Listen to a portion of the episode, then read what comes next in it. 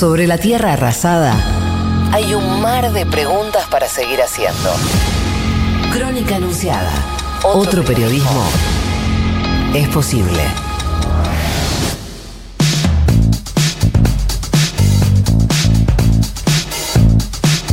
11 y 21 minutos de la mañana en la República Argentina, 15 grados de temperatura en la ciudad de Buenos Aires. Tenemos crónica anunciada hasta las 12, claro que sí. Y ahora vamos a hablar con Poli Sabates. Bueno, venimos contando distintos casos de violencia policial, sobre todo fue un tema muy de agenda la semana pasada, por, por supuesto por lo que pasó con la comunidad Cuom en Chaco, pero además después por acusaciones cruzadas entre el gobierno anterior, este gobierno, bueno, eh, digo, eh, un meollo político que olvida un poco que detrás hay víctimas, víctimas de violencia institucional, de violencia policial y que se están cometiendo eh, torturas realmente atroces en todo el país.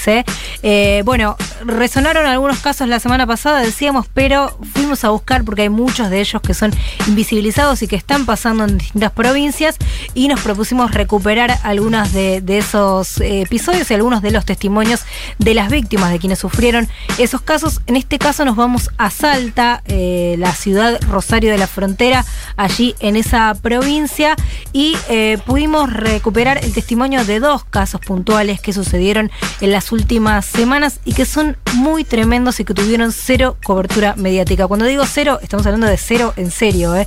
Son casos que no tuvieron repercusión alguna y que se siguen cometiendo en silencio con distintos tipos de complicidades sin que nadie pueda hacer nada por ellos. Eh, tenemos testimonios, son fuertes, advierto, porque, bueno, obviamente son casos que no son para nada agradables. Vamos a comenzar escuchando a Pablo. Primero quiero agradecerles, por supuesto, porque muy gentilmente contaron estas barbaridades que les ocurrieron y es difícil contar esto eh, a, alguien de la prensa y también pasarlo eh, al aire, pero nos pareció que era, y lo hablamos mucho con ellos, muy importante poder dar a conocer estos testimonios para que se sepa lo que está pasando en el resto del país. Escuchamos primero entonces a Pablo que nos cuenta lo que sucedió con su hijo. Este es un caso que ocurrió en las últimas semanas de mayo y como decía recién tuvo cero cobertura mediática. Esto nos contaba. A ver.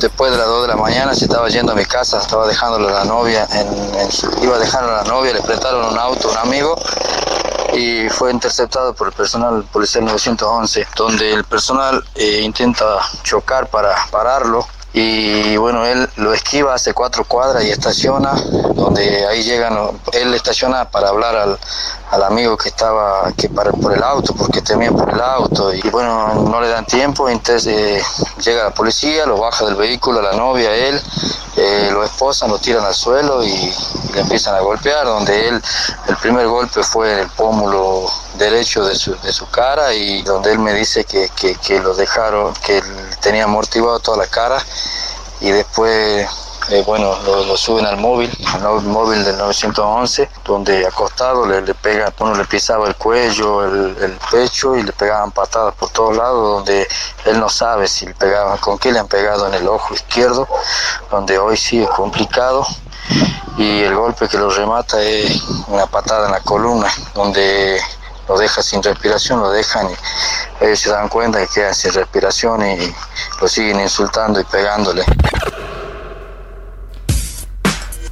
Bueno, ahí escuchábamos a Pablo Arroyo contando lo que pasó con su hijo, tremendo, la verdad, solo esta última frase, ¿no? Le, seguían pegando hasta dejarlo sin respiración. Eh, muy complicado realmente lo que tuvieron que pasar. Esto, recordemos, eh, sucedió en Rosario de la Frontera, es una ciudad de la provincia de Salta, por parte de la policía, golpes, amenazas, eh, aprietes y una violencia inusitada, realmente muy, muy complicada. Pablo nos contactó para contarnos su historia y empezamos a preguntarle si era el único caso de la ciudad, de la provincia, por supuesto que no, pero qué estaba pasando en su ciudad, y nos dijo que no, y nos comunicó con otros eh, casos, otros compañeros también víctimas de violencia policial, y uno de ellos es Julio. Eh, Julio estaba en su casa un día de las últimas semanas y se presentó un compañero de trabajo para avisarle de un cambio de horario para el otro día, para el trabajo, y Julio sale a atenderlo en la vereda. Cuando se está yendo el compañero, pasa un patrullero, los empuja a ambos, lo esposan a Julio, le sacan de los brazos a su hijito de tres años, le tiran gas pimienta y le empiezan a pegar patadas frente a su compañera y a sus tres hijos. Eh, lo que denuncia Julio es, le dieron muchos golpes en los testículos, en el estómago, en la cabeza, y lo que nos dice es, el llanto de mis hijos fue desgarrador, me sentí humillado como nunca en mi vida. Esto nos cuenta Julio, que además nos grabó un testimonio contando un poco eh, lo que sintió y cómo repercutió en él después de este episodio tremendo de violencia institucional. Lo escuchamos entonces a Julio Padilla. Y bueno, a través de su medio lo quería hacer saber a la comunidad lo, mal que estamos pasando en estos momentos por todos los golpes que sufrí, las consecuencias que estoy arrastrando y las amenazas que tuve hacia mi persona y toda mi, mi familia por la gente este del 911 que, que actuaron siempre de muy mala manera, de forma muy agresiva y delante de mi hijo fue golpeado, muy, muy golpeado lamentablemente, que tuvieron que ver todos mis hijos. Eh, tuve mucho tiempo sin trabajar, más de 10 más de 10 días sin trabajar por todas las lesiones que me causaron, con mucho miedo y de que porque tuve muchas amenazas de que me iban a seguir y amenazas hacia mí, hacia mi familia, dijeron que me iban a seguir, que no me iban a dejar tranquilo y Bueno, ahí estaba Julio contando lo que pasó en su caso. En ambos eh, casos, como, como refieren ellos, la policía los golpea, los, los detiene, los amedrenta porque están en la calle. Esto se da, por supuesto, en el marco de la cuarentena, donde hay una prohibición, bueno, como, como saben, eh, de salir a las calles. En el caso de Pablo, él dice, mi hijo estaba eh, efectivamente, digamos, trasladándose un lugar, a, a un lugar que no se podía por, por una necesidad personal y ahí lo golpean y, le, hacen todo eso que cuenta y Julio directamente estaba en la vereda de la casa recibiendo a un compañero.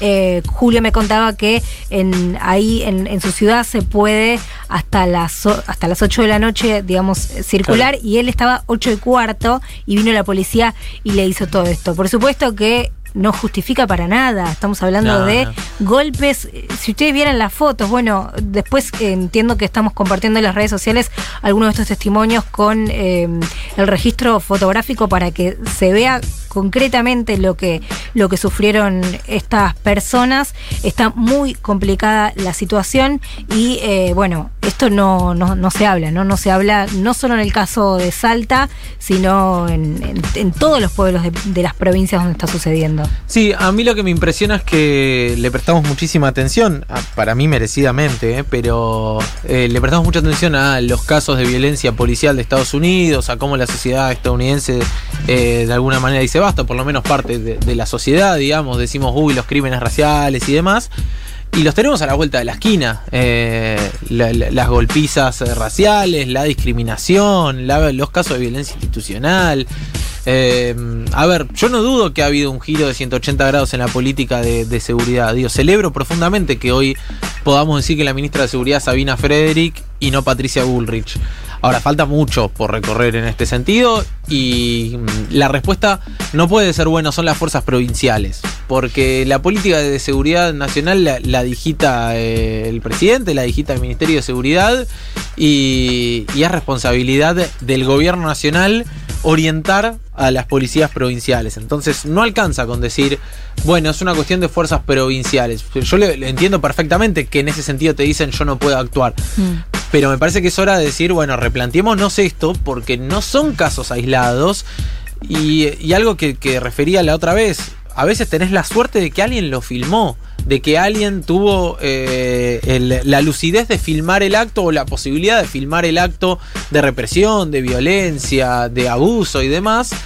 Y de otra persona que lo viraliza. Ahora, ¿cuántos casos hay que no vemos todos los días en todo el país? Sí, y el después eh, también de estos casos, digamos, por un lado cuando se hace la denuncia, pero después eh, el seguimiento y la asistencia a la persona que sufrió una situación de violencia, porque también si uno lo toma, más allá de que no son casos aislados claramente, pero como un hecho en particular de cada provincia o de cada situación, y lo deja ahí y después no haces un seguimiento, cuando escuchás a muchísima gente que fue víctima de estas situaciones, eh, remarcan esto, en la, la, necesidad de un Estado presente después de sufrir, eh, de sufrir estas cuestiones, más allá obviamente de las investigaciones, de apartar a las personas responsables de estos hechos, sin lugar a duda, pero que no quede solo una cuestión de, bueno, fue tal policía, listo, lo aparto y ya se solucionó, sino que hay que hacer un seguimiento sobre esas situaciones y asistir a las víctimas. Totalmente. Eh, cierro con esto, hay muchas organizaciones saldeñas pidiendo la derogación del decreto provincial 255-20, que es justamente el que otorga mayor poder a las fuerzas policiales provinciales y que crea un régimen especial sancionatorio para quienes trasgredan las disposiciones de la emergencia sanitaria, o sea, de la cuarentena. Lo que están demandando es esto que pedimos desde acá, ¿no? Que se acabe con la violencia institucional y que se deje de militarizar a los barrios y que se entienda esto. Si alguien eh, viola la cuarentena, bueno, se puede discutir qué pasa con esa persona, pero no es esto lo que debe ocurrir, no es la violencia, lo que debe ocurrir no es la violencia institucional y por supuesto, eh, bueno, vamos a seguir desde acá pidiendo por eso. Sí, totalmente. Eh, bueno, hay una nota en, la Gaceta de Salta del 27 de mayo de, Paula Barbarán, eh, digo, para reconocer el, laburo también de, aquellos que se toman el trabajo de difundirlo, obviamente no trascendió, no pasó a mayores y como marcaba Poli, la cantidad de casos se repiten en Rosario de la Frontera también con lo cual no podemos hablar de episodios aislados, no podemos hablar de policías sueltos. dejemos esas teorías de que estas son situaciones individuales y empecemos a darle un abordaje colectivo para solucionarlo de una vez. Yo realmente celebro el tuit de Alberto Fernández del otro día diciendo, bueno, basta de, violencia institucional, eh, es hora de democratizar la fuerza de seguridad, es una de las grandes dudas de la democracia. Todo eso sí. Ahora veamos cómo y hagámoslo ya. Bueno, de hecho llega un mensaje en la aplicación Fabiana de Salta y dice, en Salta hay varios casos de violencia policial. Cuando un policía es denunciado en Capital, lo trasladan al Departamento del Interior donde consiguen mayor impunidad. Bueno, es un poco esto lo que decías, ¿no? No, no quedarnos solo en eso, sino mirar más allá. Totalmente. Eh, Poli, excelente, como siempre.